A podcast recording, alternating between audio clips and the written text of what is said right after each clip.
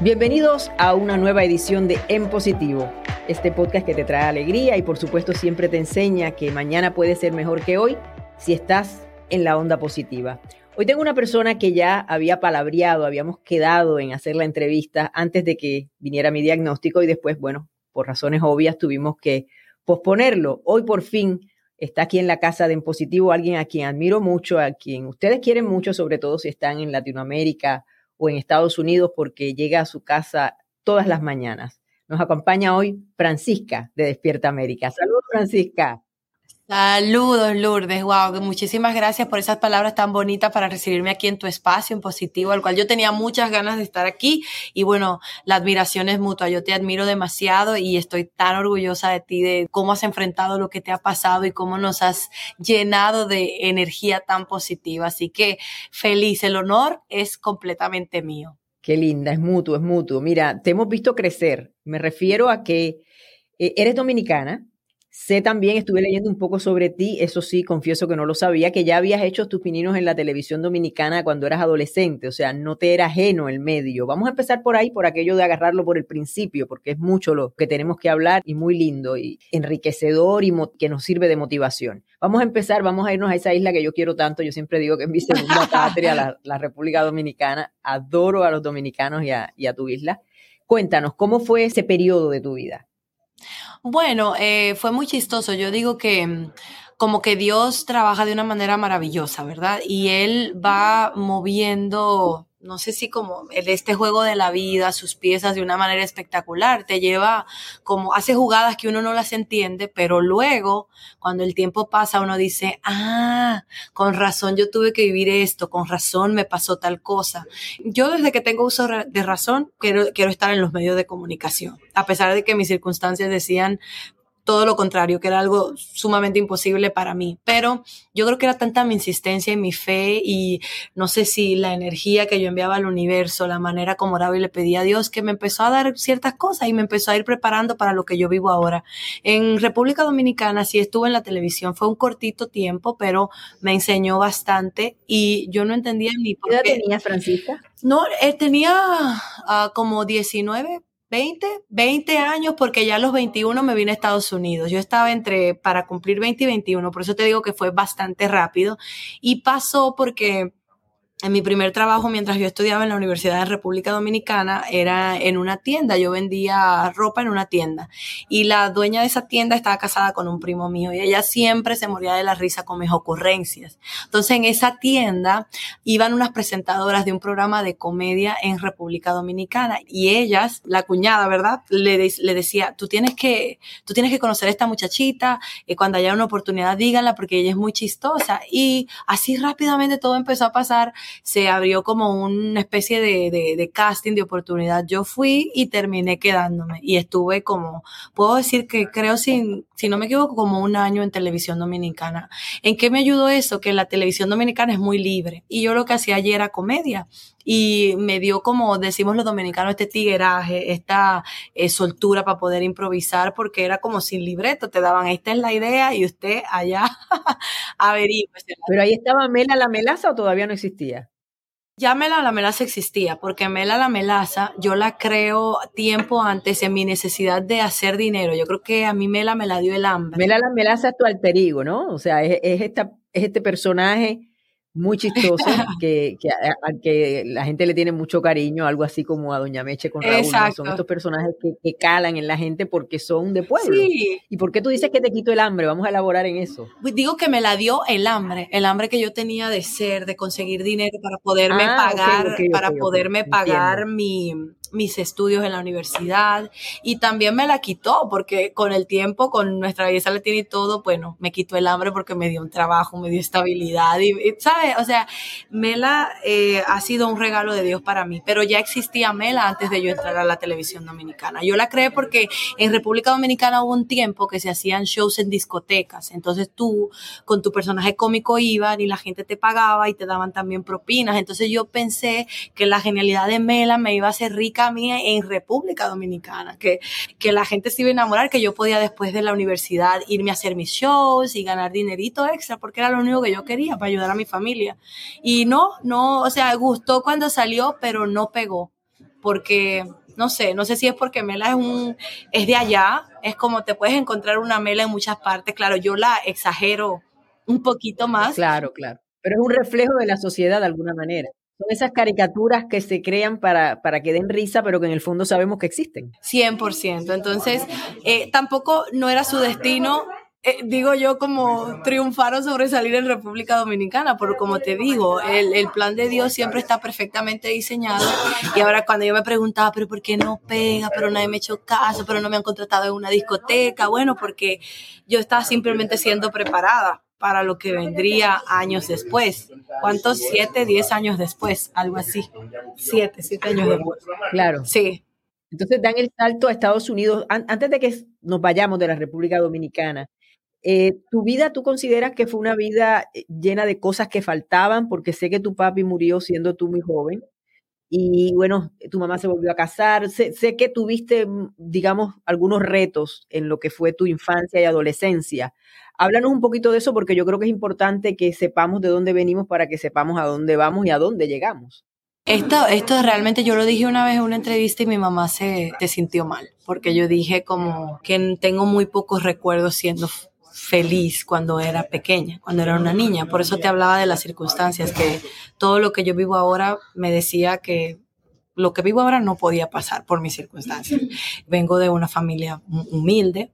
Sí, mi papá se murió cuando yo tenía cinco años, o sea, crecí sin esa figura paterna y crecí sin ella porque mi mamá se volvió a casar, pero lamentablemente esta persona estaba enferma con el alcohol y no era una mala persona, pero pues ya sabe tú sabes cómo es cuando caen en este, en este problema, cuando se hacen esclavos o víctimas del alcohol, pues es muy difícil, se les sale de las manos y no le hacen la vida de ellos difícil y la vida de los demás difícil. Entonces yo sí crecí con mucha necesidad de tal vez un papá, no había dinero en casa, siempre como con limitaciones y siempre tengo el recuerdo de una madre que me dio todo el amor del mundo me enseñó la fe, el camino de la fe, que eso es fundamental en mi vida y por eso yo digo que todo se lo debo a Dios y en esta entrevista lo voy a mencionar cinco mil veces como lo menciono en todas las entrevistas que hago. Encantadísima de que lo haga. Claro, porque siento que se lo debo, porque sin él, sin su mano, yo no estuviera aquí, entonces me gusta que todo el mundo sepa que parte de parte no, eh, le debo todo a eso. Sabes que mi razón también es la fe me la enseñó mi mamá. Siempre tengo ese recuerdo. Mi mamá hacía tripas corazón para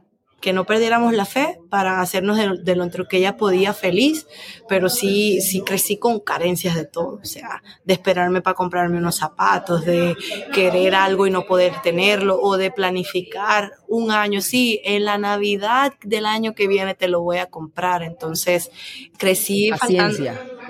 Sí, creo que eso también contribuye, ¿ves? A que yo me considero una persona también con mucha paciencia. Claro, es que todo lo que nos pasa, Francisca, de alguna manera nos prepara para la vida. Sí. O sea, lo que es supuestamente malo, en realidad hay que verlo como una enseñanza que es lo que nos lleva a crecer. Por ejemplo, el, el haber tenido que tener paciencia seguro influyó en ti para ser una persona más paciente porque tenías que esperar por las cosas. Claro. Y así por el estilo, ¿no? Todas las cosas que nos pasan nos van como esculpiendo de alguna manera para, para ser la persona a la que todos aspiramos ser, que es mejorar todos los días. Y entonces, en medio de esas carencias, pero que afortunadamente también contaba con mucho amor y, la fe muy presente, fue creciendo Francisca. ¿Por qué la decisión de ir a Estados Unidos? Porque ya estaba como, como que me cansé y como que para mí en, en ese momento, en el 2010, yo sentía que yo no, no tenía manera, no había forma para mí de convertirme en la mujer que yo siempre había querido ser. Yo me acuerdo que todo cambia un día, que yo estoy esperando que me paguen en el trabajo que tenía. Tenía que ir al banco a recoger el dinerito. Entonces yo me acuerdo que ahora en mi cartera no tengo ni un peso en la cartera y le tengo que pedir a mi tía, que yo vivía con mi tía en ese entonces, y le digo a mi tía que me preste dinero para agarrar la guaguita, para irme al banco, recoger mi dinero y que yo se le, traía sus 25 pesos para atrás. Eso me cambió la vida. Yo me acuerdo que yo iba en la guaguita y yo decía, Dios mío, cada final de mes es lo, mismo. Tengo la cartera vacía, no tengo nada. Empecé a pensar en tantas cosas fatales como, por ejemplo, y si mi mamá se me muere o si mi mamá se me enferma de cáncer o algo, ¿cómo yo voy a pagar su, tratamiento? Si me llaman que mi hermano está en la cárcel o que se metió en un problema, ¿cómo vamos a resolver nosotros si no tenemos nada? Y yo entendí que lo, lo único que mi familia tenía era mí y que yo me tenía a mí misma y que yo tenía como que tomar el control de eso. Entonces yo en ese entonces mi única salida fue irme. Yo dije, aquí me olvido de sueño de ser famosa, que me olvido de ser actriz, esas son puras ridiculeces, yo me voy para Estados Unidos y allá yo voy a trabajar para comprarle una casita a mi mamá, a tener dinero y para estar siempre ready para lo que la vida me traiga. Y así es como tomé la decisión de irme porque... se impuso la realista a la soñadora. A la soñadora. Ese fue un periodo de mi vida que la soñadora, no me gusta decir que murió, pero descansó. Y me gusta hablar de eso porque es válido. En los caminos de la vida hay momentos en que tiramos la toalla y tú sabes que está bien. Lo que no es permitido es que nos quedemos ahí, Lourdes, he tirado para siempre. Pero yo tuve mi tiempo de estar en el piso llorando y ya dando por, por muerto mis sueños. Lo hice, dije, ya, es que eso es ridiculez, es verdad lo que te dicen. ¿Quién te crees tú para querer que puedes escalar o que puedes llegar a estar en televisión o que puedes tener una buena vida, una bonita casa o ganar dinero? ¿Quién? ¿Quién te crees tú? Y yo dejé que ganara, como dices tú, la realidad enfocarme en otras cosas, buscar otro camino y dejar morir mis sueños. Pero la, noticia aquí es que los sueños no mueren. Tus ganas de luchar por ellos puede ser que ganen, pero ellos siempre van a estar en tu corazón y en tu mente. Y siempre, luego de cada determinado momento, te van a tocar la puerta y te van a molestar. Y ahí está de, de tu mano, de tu decisión, si los escuchas o los sigues dejando morir. Los sigues dejando ahí guardados, escondiditos. Es lo que yo pienso. Sobre todo para los que nos están escuchando ah, y no nos están viendo, ahí hay como una bulla. Esa bulla es que aquí en, allí en Univisión hay una reunión, una fiesta. Te voy a decir, ese grupo tan bulloso es el grupo de Despierta América. Así como ustedes nos ven en la mañana. sí, es que están aquí al lado precisamente en la reunión y ahí ellos salen de la reunión y entonces salen afuera a tener otra reunión. No, no, no, no, no, no. Qué bulla. Yo decía, estaba yo como un poco ignorándola, pero la verdad que yo dije, siguen creciendo, ahí debe estar pasando algo. Y créeme que pensé eso, que era la reunión de Despierta América. Son los gallitos y, gallinas de Despierta América que están por ahí. Ay, Dios mío. Chicos, chicos, bájenos la puedo decir, muchachos, hagan silencio, porfa. Gracias. Silence. Cierren la puerta. Cierren la puerta. No, no, no, la gente no se imagina lo orgulloso que podemos ser ahí en Univisión, ¿verdad? Sí, Nos ven en pantalla y creen que hay blanquitas palomas, pero mira, esto es candela. Sí, sí, sí, pero bueno, esta es la bulla de, que hay vida, ¿no? La, la, bulla es parte de la, de la alegría. Sí. Bueno, volviendo a cuando tomas esa decisión, ya casi que claudicando a tus sueños, vienes a Estados Unidos, tenías familia acá, o sea, ¿cómo se da esa transición? ¿Tu mamá vino contigo? ¿Cómo, cómo vienes a, vivir a Estados Unidos? Bueno, yo no, no tenía familia aquí en Estados Unidos, yo vine porque cuando era más, más chiquita, como entre, bueno, 13, 14 años por ahí más o menos, yo hice unos eh, intercambios culturales con el teatro, porque yo empecé a hacer teatro también en, mi, en Asua, en mi pueblo. Y yo creo que por esos intercambios que fue entre Puerto Rico, Cuba y así, que íbamos, nos presentábamos y regresábamos, yo tenía como ese historial de que viajaba. Entonces yo me atreví a buscar visa, a ir a pedir visa todo el mundo visa para un sueño. Visa para un sueño. Todo el mundo me decía que era imposible que me la dieran porque yo no tenía un trabajo estable, yo no tenía dinero en el banco y yo no ten, y yo tenía 21 años. O sea, yo era un potencial, una persona que potencialmente se iba a quedar en Estados Unidos y no estaban equivocados. Pero, no, no, estaban equivocados, pero decían, no se la van a dar, no se la van a dar. Y yo decía, me la van a dar, me la van a dar. Yo sé que me la van a dar. Y me atreví, busqué un amigo, me puso un dinerito. Bueno, yo no sé si estas cosas son muy, porque no son cosas que se deben hacer, pero bueno, uno en la necesidad, uno hace lo que sea arreglé las cosas como pude y fui pedir mi, pedí mi visa. Y me fui, esperé, me acuerdo los nervios que tenía. Mientras yo esperaba, así yo le pedí a Dios, por favor, Diosito, si esto es para mí, dame la oportunidad. Yo te voy a demostrar que va a valer la pena, que yo voy a ir a Estados Unidos y voy a hacer las cosas bien y va a poder ayudar a mi familia. Y fui, me acuerdo que el cónsul me entrevistó, dijeron mi nombre larguísimo, Francesca Antonio así como con ese acento en inglés y yo toda extrañada. Cuando me paro, el señor me empieza a hacer unas preguntas, todo va muy bien, todo lo respondo bien, pero al final era como que él presentía de verdad que él presentía algo, porque él me dijo, me acuerdo que cuando ella me iba a dar, me dice, espera, ¿cómo yo sé que tú vas a regresar? Me dices, ¿cómo sé que vas a regresar? Y yo, Francisca Antonia Méndez. ¿cómo sé que vas a regresar? Y yo digo, ay, bueno, porque yo pues sí, mentí. Yo solo tengo, yo solo voy a, a, turistear a tu país y yo tengo un novio aquí y yo solamente quiero expandir posibilidades y así. Y me miró, me miró, me miró y me hizo... y te lo digo. Me dijo, ok, pum, sello. Yo vi ese sello así en cámara lenta, Lourdes, así que baja así. Yo decía, no lo puedo creer. Su visa está aprobada y me dieron 10 años de visa. Y bueno, yo solo necesitaba una entrada, pero me dieron 10. Y bueno, ya vine aquí toda ilusionada, pues en busca de, de mi sueño, como viene mucha gente. Un sueño que parece fácil, pero no es nada fácil. El sueño, el sueño americano, dice tu coterránea Nancy Álvarez, que es así porque uno siempre está con sueño. O sea, uno viene y trabaja, trabaja, trabaja. Entonces, el sueño americano es estar siempre con sueño. No tiene, no tiene uno chance de dormir de todo lo que se trabaja aquí. Exacto. Tú sabes que Nancy, Nancy es muy simpática. De hecho, ella estuvo aquí en positivo y nos divertimos muchísimo. Ay, sí, Porque Nancy es muy cómica. bueno, entonces te quedas y ahí como que renace tu sueño. Tú dices, bueno, ahora o nunca, ¿no? Ya estoy acá déjame intentarlo nuevamente. Pero acuérdate que ya no, no venía con la ilusión de ser actriz, ni de, o sea, no, yo venía con, yo quería mm, como dicen aquí, make money. Yo venía con mi mente de, como dice, trabajar, no me importa si no duermo, si no como, necesito acumular cierta cantidad de dinero, necesito arreglar la casa de mi mamá, necesito tener dinero ahí, ese depósito por si se presenta cualquier e, emergencia. Yo necesitaba tener esa seguridad, independientemente de lo que sea que yo venía a hacer aquí, que yo no sabía que venía a hacer, o sea, a trabajar, pero ¿dónde? No sé, no tengo idea. Yo me sin familia. Sin familia. Sí, sin familia. Un amigo que tenía allá me conectó con una, me buscó un cuarto aquí, a través de un amigo que vivía aquí, me conectó un cuarto con una señora en un cuarto, ahí fue donde yo vine, a una persona que le dije, hola, mucho gusto conocerte, y ella me dijo, aquí está tu cama, porque ni siquiera era un cuarto, eran las dos en un cuarto. Una señora que se llama Julie, ella, allá en Nueva York, y que yo entré, llegué a, Estados Unidos así, a vivir, a dormir en el cuarto de otra persona. Hola, mucho gusto. Yo soy Francisca y gracias por abrirme la puerta de tu casa. Wow, qué inspirador todo lo que ha pasado después de eso. Por eso quise empezar por el inicio, porque la gente te ve ahora toda maravillosa, con tu bebé, tu esposo, un gran trabajo, tanta gente que te quiere y, y me encanta traer estas historias de éxito para que la gente vea que, como tú dices,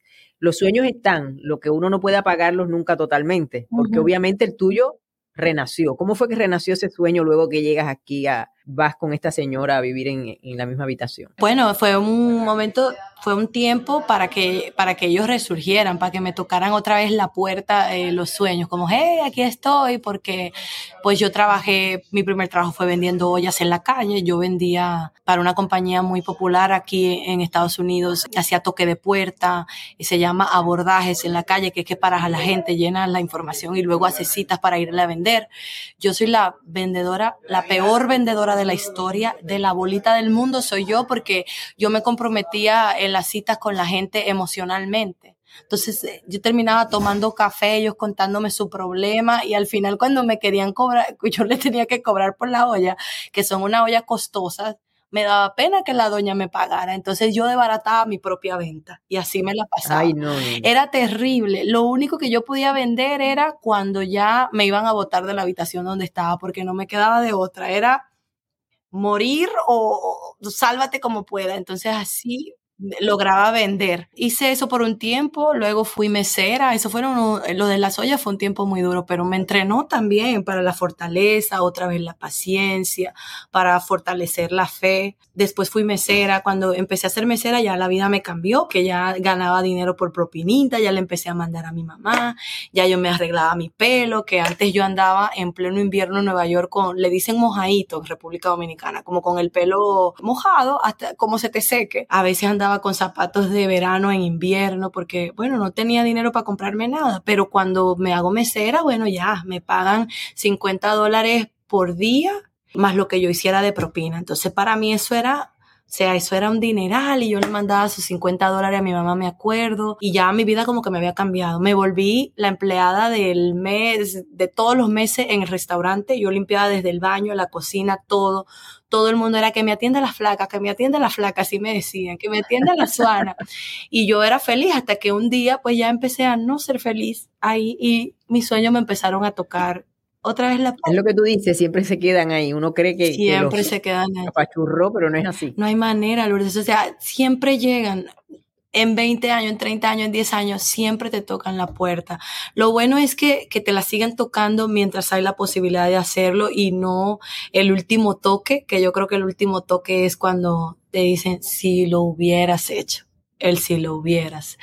Es que hay, hay un tiempo que es así y es el arrepentimiento y luego el arrepentimiento pesa mucho. Pero no, yo los escuché esta vez porque ya mis circunstancias eran un poquito diferentes, ya había buscado la manera, o sea, ya tenía mis documentos, estaba trabajando y no era porque el trabajo de mesera me dio infelicidad, yo fui feliz cuando fui mesera, muy feliz. No, era, era, bueno, por algo eras tan popular. Eso seguro era que eras de esas meseras que uno quiere que siempre lo atiendan porque está buen humor, porque te sugiere cosas. Sí, era como mi espacio, era yo, yo era, era como mi, era como mi despiértame. era, eras tú, estabas Te lo juro, yo fui feliz, pero solo, yo me acuerdo que empezaron como a venir estas preguntas existenciales de repente. Un día me levanto y de repente empiezo, ajá. Y cuando ya, yo soy así, muy, y cuando el cuerpo entonces ya no me dé, y entonces por cuánto tiempo más yo puedo ser mesera, y si yo soy mesera, pero mesera no tengo esto, no tengo aquello, y si tengo un hijo, entonces y empiezo a hacerme todas esas preguntas. Y ahí vuelve, tum, tum, Fran, acuérdate que tú, tú soñabas con hacer esto, tú soñabas con, con compartir con el mundo, no sé, lo que, con alegrar el mundo, con compartir las cosas que Diosito te dio, con compartir tu talento, como tú puedes, tú puedes, tú puedes. Y dije, ¿sabes qué? Yo creo que sí, porque si desde lo que yo he recorrido y ya estoy en esta posición, ¿por qué no he hecho un esfuercito más a ver dónde me coloco en la vida? Y así empecé a hacerle caso a mis sueños con nuestra belleza latina. okay, llegamos entonces al 2015, cuando tú, porque me dices que te fuiste, llegaste acá creo 2010. en 2010.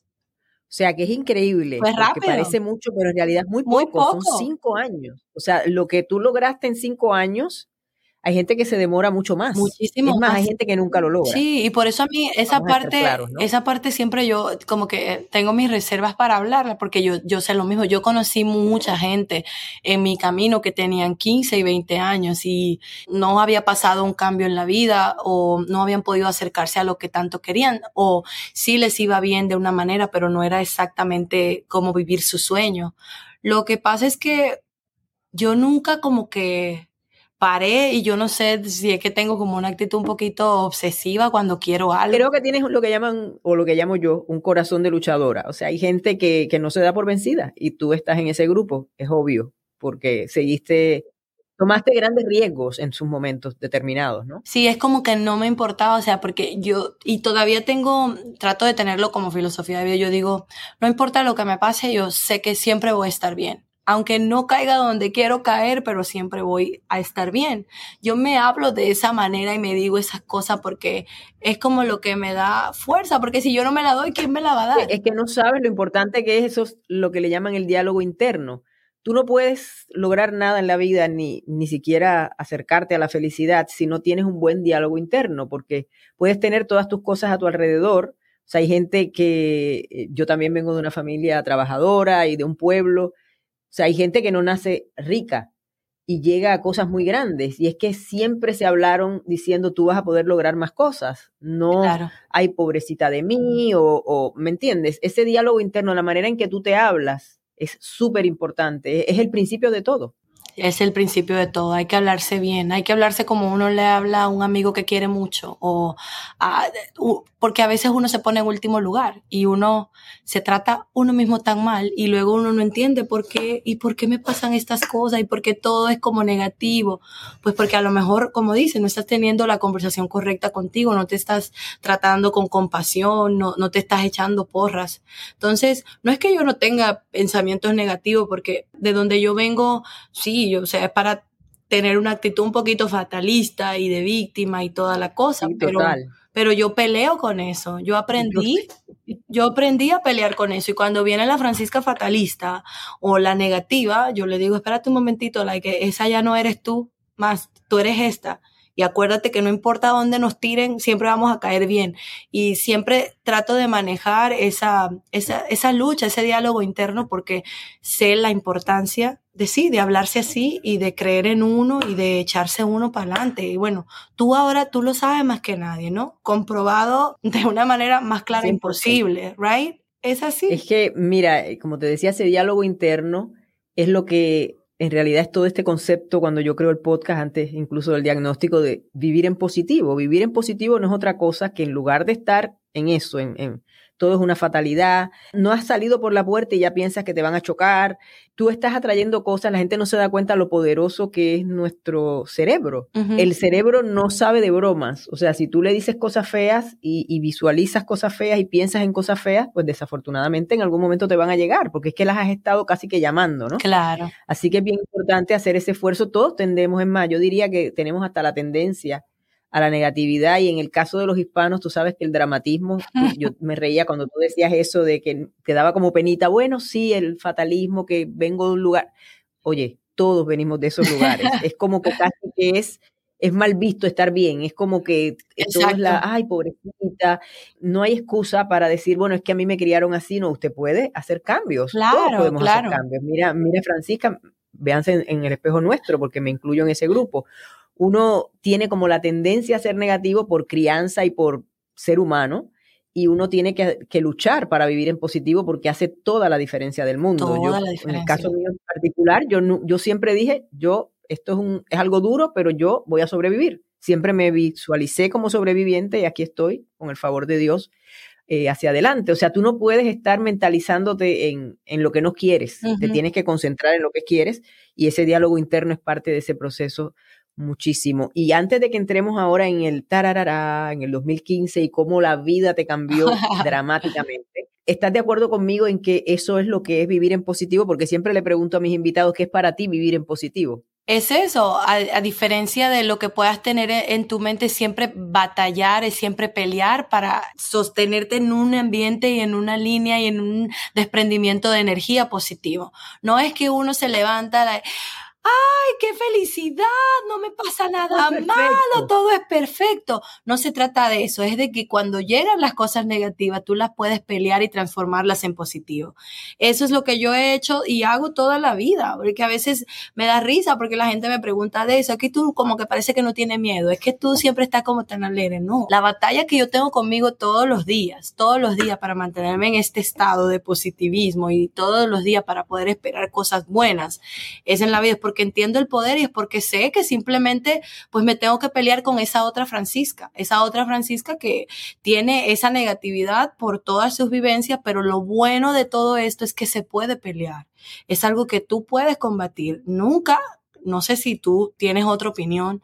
Yo creo que nunca se va a Lourdes porque pues es como estamos construidos. Claro, es inherente a la realidad de ser humano. Nadie dijo que la, la batalla está ganada porque hoy te levantaste positiva o hoy decidiste que ibas a vivir en positivo. Es un trabajo de todos los días. Todos los Pero días. yo, desde mi punto de vista, es un trabajo que vale la pena. Vale la pena. Porque es el que te va a garantizar no solamente lograr tus sueños, va a garantizarte una mejor calidad de vida, porque la verdad que andar por el mundo pensando que todo va a ser fatal, aparte de atraerlo, o sea, es casi que, que tú misma estás provocando tu propio infierno. Tú tienes que, que, decir, no, caramba, tengo este pensamiento y como tú dices, no, la gente siempre le aclaro desde que empecé este podcast y repito, mucho antes del diagnóstico, que ser positivo no es que siempre estás absolutamente contento, que siempre piensas que todo te va a salir bien, no de lo que se trata es y de que no te van a pasar cosas malas. Eso es un gran error. Claro que te van a pasar cosas malas porque eres un ser humano igual que el resto de los que habitamos el planeta Tierra.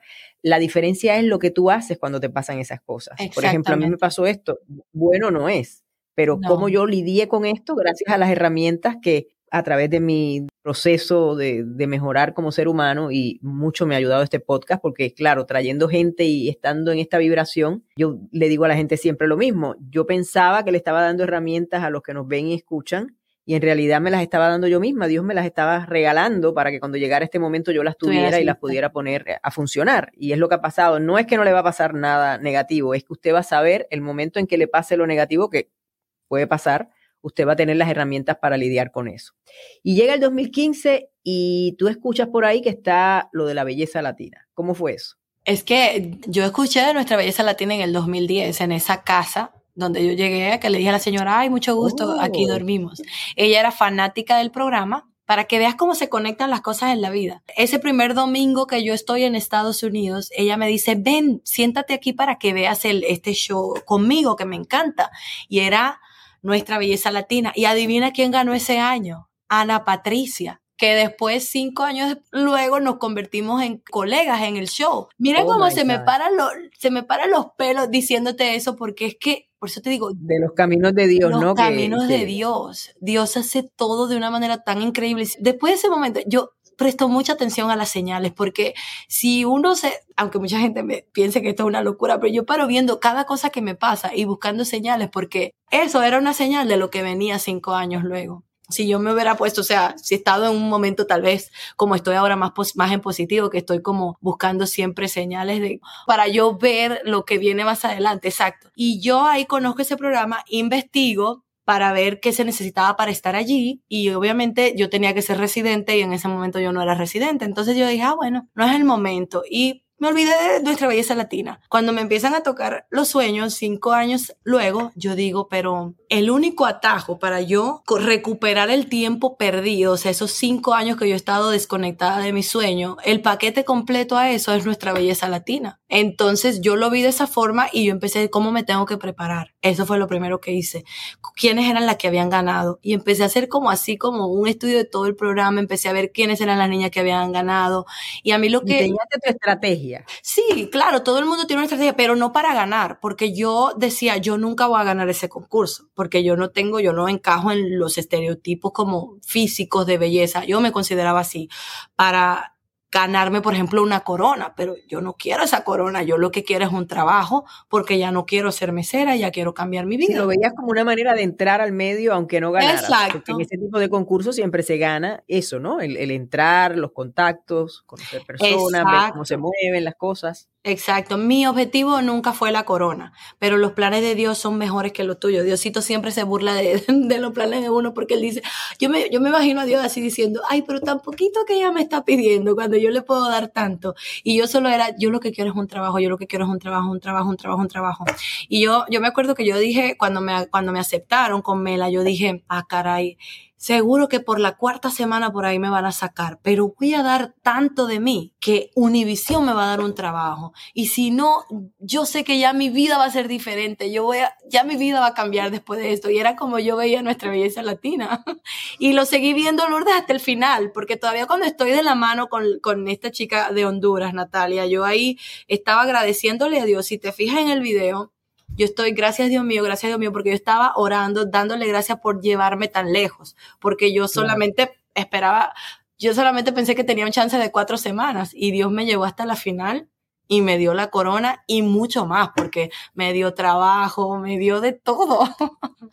claro, pero tú sabes que hay algo bien importante que yo quisiera destacar y lo destaco de todas las chicas que han participado en nuestra belleza latina y, han ganado, y hasta las que no han ganado, porque muchas de ellas han logrado cosas también no se trata a veces de llegar, sino de mantenerse mm. y de lo que tú haces con una oportunidad. Y el tema contigo es que se te dio esa oportunidad que, como bien dices tú, fue como un regalo de Dios porque rebasó tus propias expectativas, pero tú dijiste, ok, si me han dado este regalo, yo le voy a sacar el jugo, como decimos en Puerto Rico. Yo esto lo voy a utilizar para lograr mis sueños y lo voy a aprovechar porque tú lo aprovechas y lo has seguido aprovechando. O sea, las oportunidades a veces llegan y no es la oportunidad que te llegue, es lo que tú haces con ella.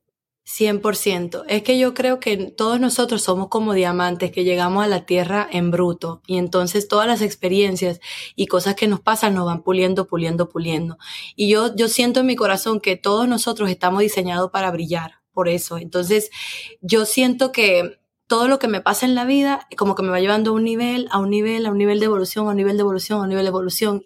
Y yo siento que todavía tengo mucho que dar y, a mí me emociona la idea de irme transformando. En llegar a mi, a mi esencia, al ser que verdaderamente Dios mandó aquí, es como yo veo. Entonces yo le he sacado, pienso, jugo a esta oportunidad y me falta mucho jugo todavía por sacarle porque tengo mucho que aprender y mucho que en lo que convertirme, en que transformarme, porque vivo con el corazón de agradecimiento, como Diosito, tú me la diste yo, yo no te voy a decepcionar yo voy a seguir trabajando, yo voy a seguir puliéndome lo más que pueda, yo voy a tratar de convertirme en lo mejor que yo pueda porque se la pudiste haber dado a otra persona y escuchaste mis oraciones y me la diste a mí.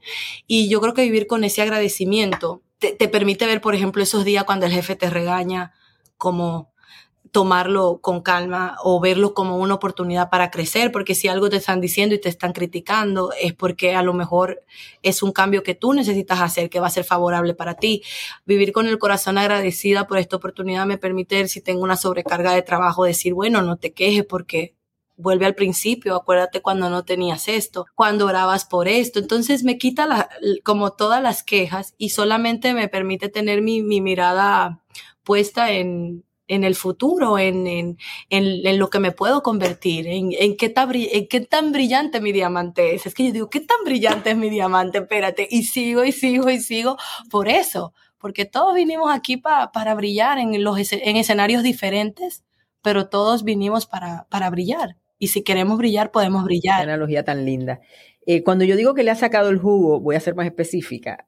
Mm, acabas en Despierta América, pero tú no te quedas ahí, sigues haciendo cosas, vas a otros países a presentarte como parte de, de incluso de, de, tu personaje de Mela, que lo, lo rescatas, por llamarlo de alguna manera, pero también escribes un libro, sacas un proyecto que se llama Auténtica, donde eh, pues te vuelves también empresaria. Tú verdaderamente dijiste, bueno, llegué y esto hay que aprovecharlo. Y en el camino te, lleva, te llega el amor. Tú llegas casada, por eso es que te conocimos al principio como Francisca La Chapelle, porque estabas casada con otra persona. Ese matrimonio deja de ser y un tiempo después llega el italiano. El italiano, un italiano vero. háblanos de eso, háblanos de eso. Vamos a saltarnos esa parte que ya pasó y vamos al presente. ¿Dónde conoces a ese italiano guapo y que más allá de eso se ve que ve luces por ti y por su ah. bebé? Eh, o sea, que es un buen hombre. ¿De, ¿De, dónde sale este italiano? Otra vez vuelvo de mis oraciones, porque sí, o sea, yo pedí a Dios tener un hombre, yo le decía, no sabía cómo iba a ser físicamente, me sospechaba que, no sé, que tal vez podría ser de, de otro país, pero le pedí a un Dios que amara.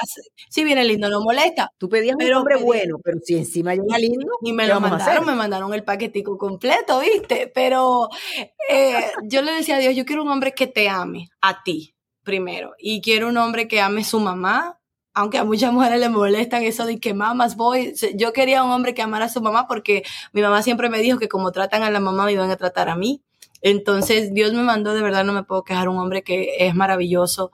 Francesco es como que mi príncipe de, de, la vida real porque es un hombre así temeroso de Dios. Yo, me acuerdo la, la primera vez que yo, bueno, que, que, me quedé y que dormí con él y que ese hombre se arrodilló y dice que vamos a orar. Yo no podía creer que yo acababa de ver eso porque yo dije, o sea, literal me lo mandaron me lo mandaron exactamente como yo lo pedí, o sea, porque no es como que muy común escuchar ver un hombre que sí que se hinca, que ora, que tiene esta relación con Dios.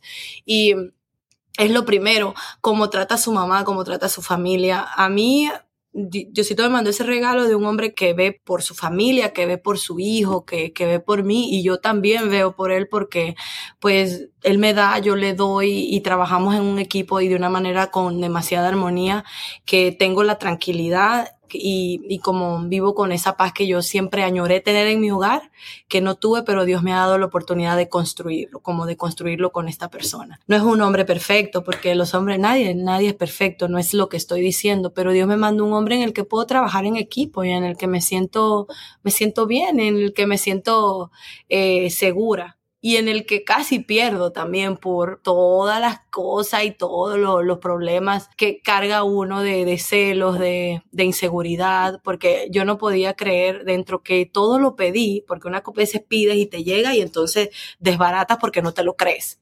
Entonces, casi que lo pierdo por estar así con, con un poquito de toxicidad que tuve que trabajar. Pero Diosito me lo mandó también a él para eso, para que yo evolucionara en esa parte y también para que yo entendiera que sí, que las niñas como yo sí se merecían hombres así y que las niñas como yo sí se merecían finales emocionantes y, y, y vivir cosas bonitas, claro que sí. Y por eso lo hablo. ¿Y dónde en un salón de belleza, ¿tú puedes creer eso? En un salón de belleza. Nos cortábamos el él se cortaba el pelo con la chica que me hacía a mí las extensiones. Y un día le estaban cortando el pelo y yo me fui a arreglar mis extensiones. Y yo llego como con toda esta algarabía que es República, me faltaba la mala tambora y la guira entrando al lugar y era la escandalosa. Y este hombre así, porque él es, o sea, eso sí, su personalidad y la mía son totalmente distintas porque él es calmado, callado, eh, de pocas palabras, yo no. Bueno, es el complemento, es complemento. pasa. Sí, pero le encanta como yo soy, porque ella llega, ay, no, y hablo, y me tiro para aquí, me tiro para allá, y él, bueno, le llamó vivamente la atención. Yo me acuerdo que fui tan atrevida que le dije que él se veía sexy con el corte que le, le acabó de hacer mi amiga. Yo, esta verdad que bien loca y atrevida le dije eso, ahí él me miró, como que nos miramos, uno siente. Yo dije, ay, como que se sintió bonito, pero ahí quedó, él se fue, yo me quedé con mi amiga, una semana después mi amiga me dijo, tú tienes que conocerlo, él no tiene novia, tú tienes que tratar de conectar con este chico porque es como de verdad, este Diosito, esto es para ti, es como lo que tú necesitas. Y yo estaba en una situación un poquito complicada en ese momento. Yo le dije, bueno, si él es tan bueno como dice y si es para mí, él va a estar allí. Yo necesito arreglar ciertas cosas, poner mi, mi cabeza en puesto y, y si él es para mí, él va a estar ahí cuando cuando podamos se dará la oportunidad y nos vamos a conocer. Y así pasó. Meses después se dio la oportunidad que yo estaba ya con mis cosas más en orden y, salimos usando a, el cumpleaños de mi amiga como excusa para una primera cita y, y, ya el resto es historia. Desde ese día conectamos y nunca no, nos hemos separado. Qué maravilla. Y entonces después para acabar de, de ponerle la cereza, ah. la cereza al, al pastel, llega tu bebé. Y ese bebé está para comerse. Eh, cambia tu vida, como siempre le pasa a las mujeres y a todos los seres humanos, ¿no? Cuando los visita la maternidad o la paternidad. ¿Qué ha significado ese bebé en tu vida? ¿Otro regalo de Dios? Regalo de Dios, un renacimiento. Eh, eh, yo, yo, creo que yo volví a nacer también el, el día que nació Llenaro porque pues siempre me he considerado una mujer como que fuerte, pero él solo viene a reafirmar también esa fortaleza. Yo, después que tengo mi hijo, yo es como liberada, yo me siento tan bella, yo me siento por todos los cambios que pasó mi cuerpo, mi mente y cómo tú te transformas para traer al mundo a esa criatura. Yo, yo de verdad, yo me siento perfecta. Yo digo, tanto que nos quejamos de nuestro cuerpo y nuestro cuerpo es tan maravilloso y uno tiene que estar tan agradecida. Llenaron me dio como todo ese giro, como de, ay, perdías tiempo preocupándote en pequeñeces y, y no es así, hay que, hay que agradecer.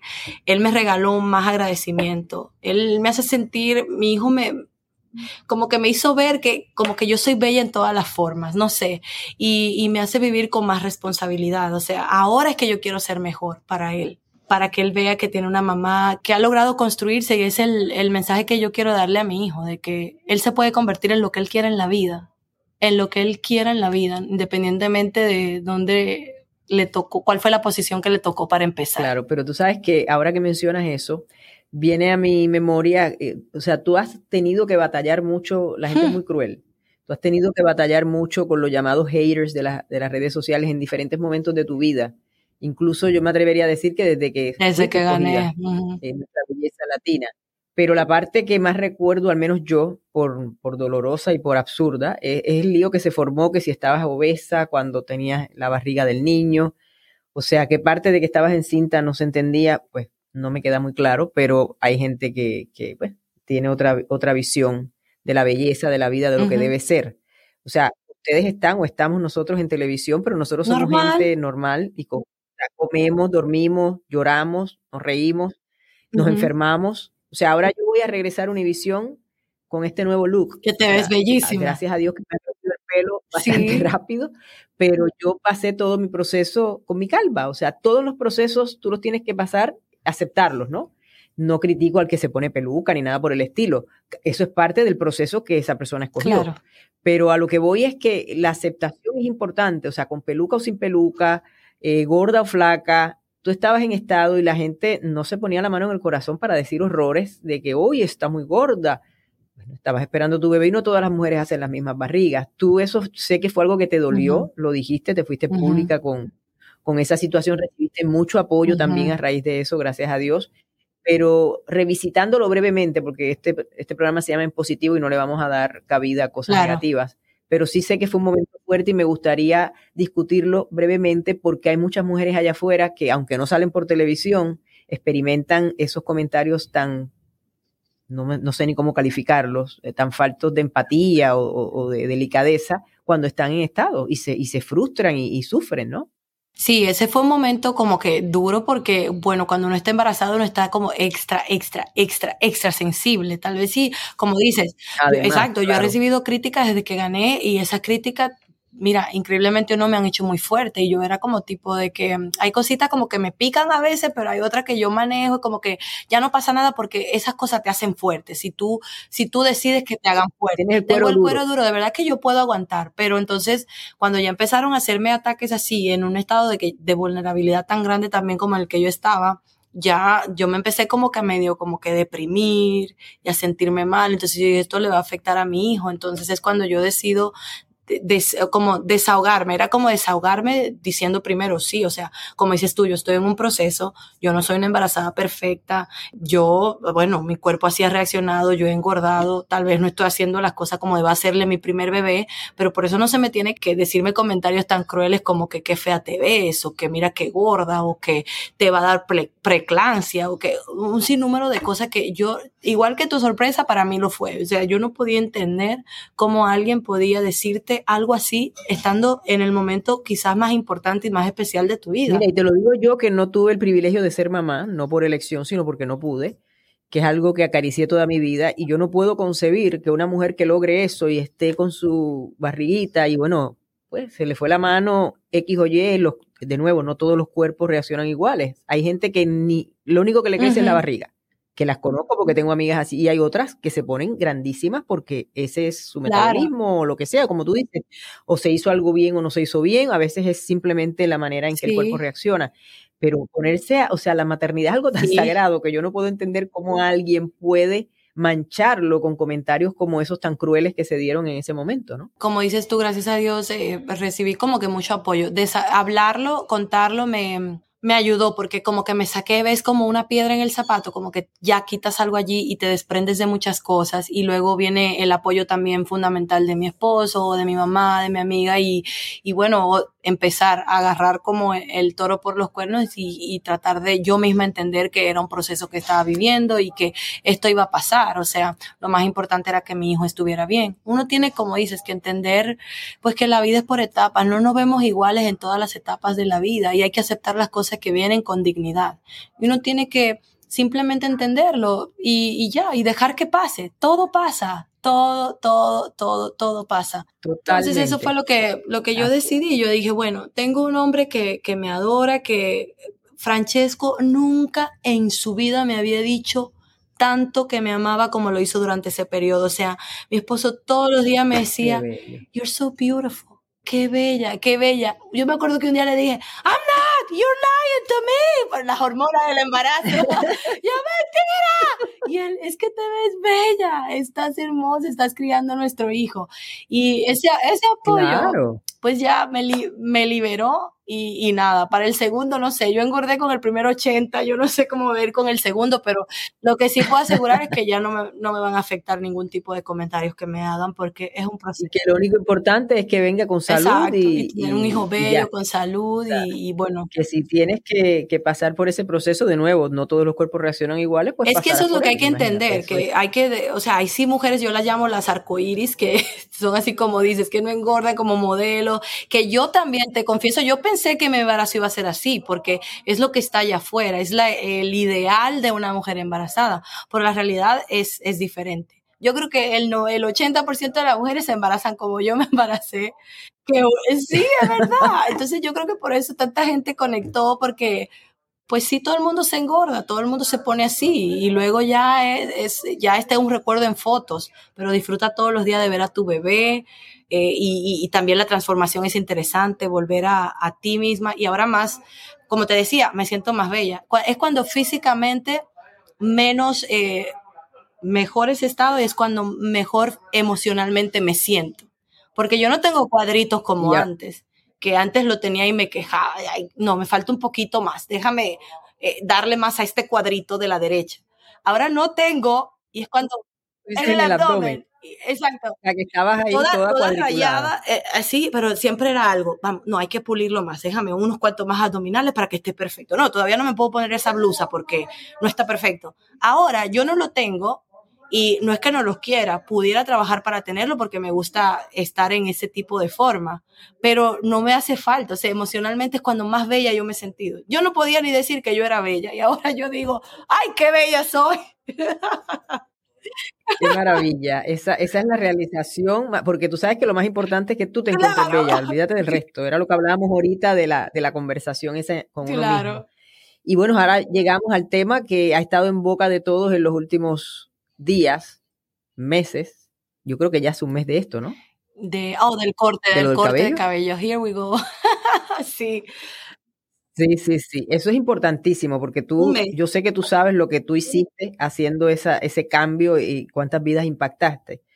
Para los que están escuchando el episodio, pues eh, le voy a explicar un poquito porque no están viéndola. Ahora ella lleva su cabello corto, rizado como se lo dio papá Dios, por años ella se sometió a lo que se someten las mujeres que traen el pelo rizado y que en, mi isla, igual que en la tuya, le llaman pelo malo, que ya de por sí arranca eh, con una eh, visión y una carga muy fuerte. O sea, malo, imagínate, pelo malo. Ya eso de por sí ya, ya quiere decir que, que, es algo que no está bien. Y entonces, bueno, ella tomó esa decisión, ella se, antes se alisaba su cabello, se hacía todas estas cosas que nos hacemos las mujeres para vernos mejor. Y un buen día, y ahora nos va a decir por qué, ella decide que basta ya, que ya ella quiere ser lo que es ella y, demostrárselo al mundo. Y toma la decisión de hacerlo además en cámara, en Despierta América, le hace su corte Yomari y ella ahora desde ese entonces luce su cabello rizado. Esto, por supuesto, tuvo un impacto grandísimo, yo sé que tú lo sabes, eh, Francisca, en, en todas esas niñas que se ven en ti y dicen, yo puedo tener mi cabello como me lo dio papá Dios y no tengo que hacer nada al respecto, o si lo quiero hacer también lo puedo hacer, porque tú has sido muy clara en eso. ¿Qué te llevó a hacerlo y, a tomar esa decisión e incluso de hacerlo eh, públicamente? Sí, como te dije ahorita, que yo siento que uno está aquí para evolucionar y para irse puliendo y para crecer, ¿no? En, en todos los sentidos que pueda. Y con lo mismo, con el nacimiento de mi hijo de Llenaro yo cambié muchísimo y entendí que eso, que me preocupaba por muchas cosas que al final no tienen, no tienen la importancia que, que uno cree que tiene. Como por ejemplo, eh, esa dependencia por tener un estilo de cabello de cierta manera que es la única forma en cómo te sientes bello o en la única forma en cómo te sientes aceptado.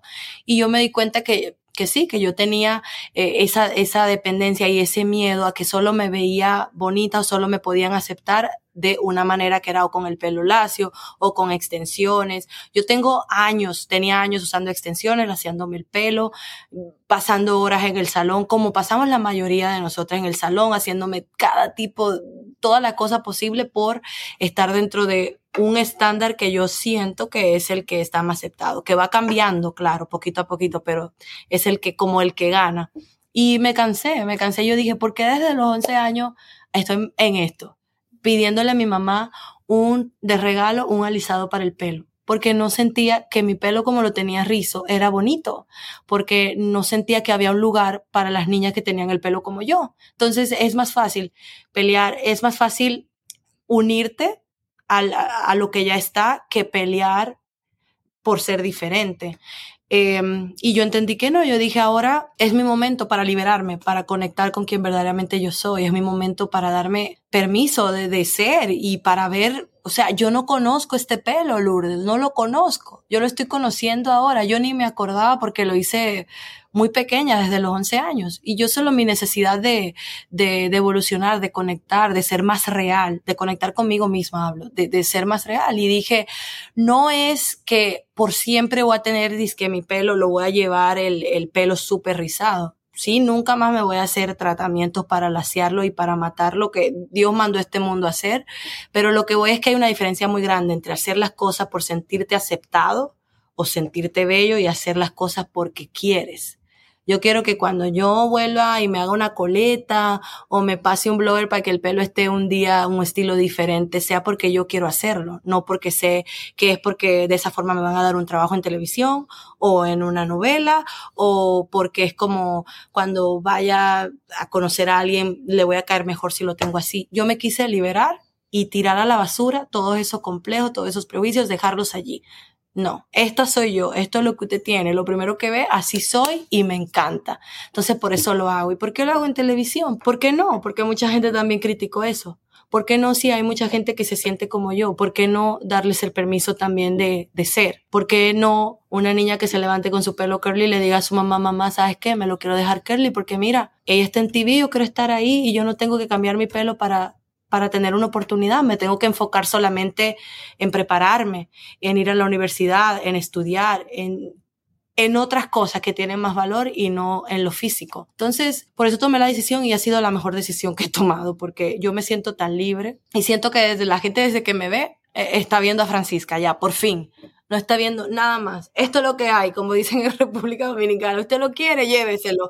No lo quiere, bueno, déjelo ahí y me siento muy bien, muy, muy bien. Bueno, yo te felicito por ese acto de valentía, pero además te confieso que se me salió así con un poco una lagrimita cuando he visto el video de la reacción de tu bebé y tu esposo cuando tú llegaste a la casa. Pero qué belleza, o sea, el, el niño ve que mamá está diferente y tú le dices, ¿qué es lo que tiene mamá diferente? Y él te dice el pelo, tan bello. Sí. Y, y, tu esposo también con sus ojos eh, aguados de, de la emoción porque él sabía. O sea, yo creo que más que lo que haya podido pensar la gente, para ti lo que pensó tu familia es lo más importante. Claro, para mí eso es lo más importante porque esa emoción de Francesco es porque él sabe, o sea, hemos tenido conversaciones, es el... Eh, caray, ese es el sanar esa niña, porque que, como que nunca tuvo permiso de, de ser quien verdaderamente era. Y, yo lo hablaba con mi esposo y él sabía también de mis complejos, de, no, espérate que si vamos para tu sitio, abrízame con tiempo porque tengo que ir para el salón, o si estoy en la, en la, en la playa, no me puedo mojar ese cabello porque tú sabes cómo se pone. O él sabe, él sabe lo que significaba para mí y de la manera que me afectaba. Y al verme así, siendo, o sea, yo verdaderamente él entendió la importancia y para mí eso fue, eso lo fue todo. Llenaro me sorprendió. O sea, fue así en un segundo rápido. El pelo. Era como que yo pienso que él se vio él mismo en mí. Y él dijo, espérate. Es que ahora, sí, puede ser porque tan chiquito y, y fue tan grande como su lección, como que él entendió también y pues ya ahí de un lado las críticas, cualquier cosa, me enfoco solo en lo positivo y en, en lo bonito que, que, ha sido esto, en sin quererlo, un movimiento que, que, ha liberado mucho y está bien. Y, y, me gusta, y me gusta ser parte de, del cambio positivo de, en la vida de la gente. Bueno, pues yo quisiera terminar esta conversación que podría ser eterna porque es una delicia hablar contigo, tus experiencias de vida, tu manera de definitivamente vibrar en positivo, por eso ya yo te tenía echado para traerte en positivo, pero bueno, se nos interpuso por ahí Mr. C, el señor Cáncer, que ya está fuera del, del escenario, gracias a Dios. Y ahora pues eh, lo hicimos. Y era como yo hablaba con Charitín, que la tuve en esta temporada también, que yo le decía, los tiempos de Dios son perfectos. O sea, lo de Charitín también se había pospuesto y, hago a Charitín justo cuando saca su libro. Entonces, ves, todas las cosas se van acomodando como, como deben ser. Te agradezco infinitamente que hayas estado con nosotros y me gustaría, después de todas esas cosas tan maravillosas nos has dicho, que cerráramos con una reflexión sobre el positivismo, sobre el agradecimiento que lo has manejado, lo hemos manejado en mucha conversación dentro del podcast, que es algo que yo siempre traigo. Y otra cosa que menciono es el perdón, pero creo que de alguna manera también por encimita lo mencionamos, pero hazme una ensalada ahí reflexiva para, para cerrar este, este, este, episodio, mi amor. Una ensalada. Bueno, lo que yo puedo decir que para vibrar como y estar siempre más en positivo es, es como buscar toda la manera posible de estar en paz contigo misma y tal vez para hacer esta ensaladita, incluyendo el perdón, es perdonarte a ti misma por, por muchas cosas, ¿no? por, por la manera en cómo tal vez te has hablado, cómo te has tratado. Yo creo que hay que empezar eh, la sanación por dentro y cuando uno empieza como a, curar por dentro, aceptarse, hablarse mejor, a ser amable con uno mismo, amarse, eso se empieza a reflejar en nuestra realidad y empieza a desprender una energía donde te empiezan a llegar las cosas correctas y te empiezan a llegar todas las bendiciones que Dios tiene para ti. O sea, como dije, todos vinimos a este mundo con un propósito, con el propósito de brillar y Dios tiene bendiciones para todos. Lo único es que a veces estamos tan tapados con cosas negativas que no llegan o simplemente no, no las vemos. Así que yo lo que creo es que hay que trabajar muy duro en nosotros mismos, en entendernos, en aceptarnos y nada, y no cansarse de hacerlo, de, porque es una batalla, como tú bien dijiste, mi Lourdes, que, que vale la pena. Vale la pena esa batalla entre la negatividad y entre el positivismo.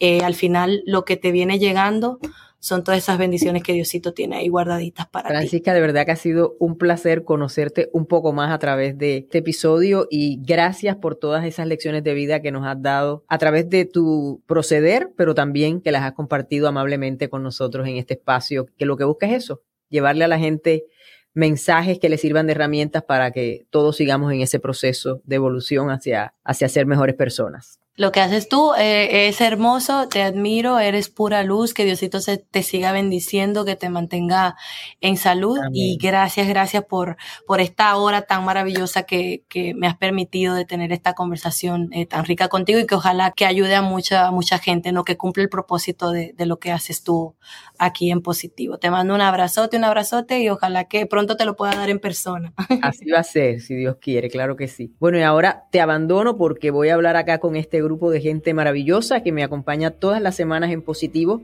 Como siempre les digo, cada vez se pone mejor. ¿Por qué? Porque traemos personas que aportan, personas que con su ejemplo nos enseñan a ser mejores, nos regalan herramientas y compartimos una conversación llena de cosas positivas cuando estamos viviendo ahora mismo unos tiempos un poquito complicados. No me gusta decir difíciles o negativos. Y bueno, los espero la próxima semana. Recuerden que pueden ir a mi página lourdesdelrío.com, porque así se escribe, y ahí pueden acceder a todos los episodios del podcast. Por supuesto, estamos en todas las plataformas en audio. Lo que tienen es que entrar a la que más les guste. Siempre, por favor, dejen sus comentarios, compartan, déjenos sus aportes en términos de ideas y seguimos vibrando en positivo. Nos vemos el próximo martes.